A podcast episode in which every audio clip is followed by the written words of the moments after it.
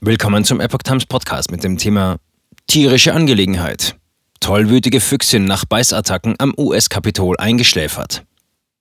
Ein Artikel von Epoch Times vom 7. April 2022. Eine aggressive Füchsin, die am US-Kapitol mindestens neun Menschen gebissen hatte, ist eingeschläfert worden und hatte Tollwut. Das eingefangene Tier sei auf humane Weise eingeschläfert worden, um es auf Tollwut testen zu können, erklärte ein Sprecher der Gesundheitsbehörde der Hauptstadt Washington am Mittwoch gegenüber US-Medien. Die Behörde bestätigte später, dass der Test auf das sogenannte Rabies-Virus positiv ausfiel. Unklar war zunächst, was mit dem eingefangenen Nachwuchs der Füchsin geschehen soll. Das Wildtier hatte Washington in den vergangenen Tagen in Aufruhr versetzt und war zugleich zu einem Internetstar geworden.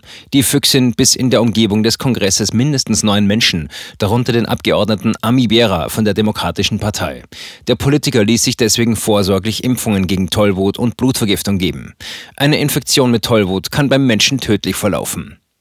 Um bei Tieren Tollwut mit Sicherheit festzustellen, müssen diese getötet werden. Das Virus wird dann anhand von Gehirnproben nachgewiesen. Das geschah nun bei der am Dienstag eingefangenen Füchsin und der Test fiel positiv aus. Die Gesundheitsbehörde von Washington DC kontaktiert alle menschlichen Opfer, die von dem Fuchs gebissen wurden, erklärte eine Sprecherin in der Folge. Rund um das US-Kapitol sollen außerdem Flyer aufgehängt werden, die über den Tollwutfall unterrichten. Die Behörden riefen alle, die mit der Füchsin oder ihrem Nachwuchs in Kontakt gekommen sein könnten, auf, sich zu melden. Sichtungen der Füchsin waren in den vergangenen Tagen ein beliebtes Motiv auf den Internetprofilen von Politikern und Hauptstadtjournalisten. Einmal wurde das Tier beim Fressen eines Eichhörnchens beobachtet beobachtet.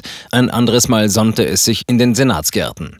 Die Füchsin lud auch zu Wortspielen ein, was unter anderem den konservativen Nachrichtensender Fox News betraf. Fox ist das englische Wort für Fuchs.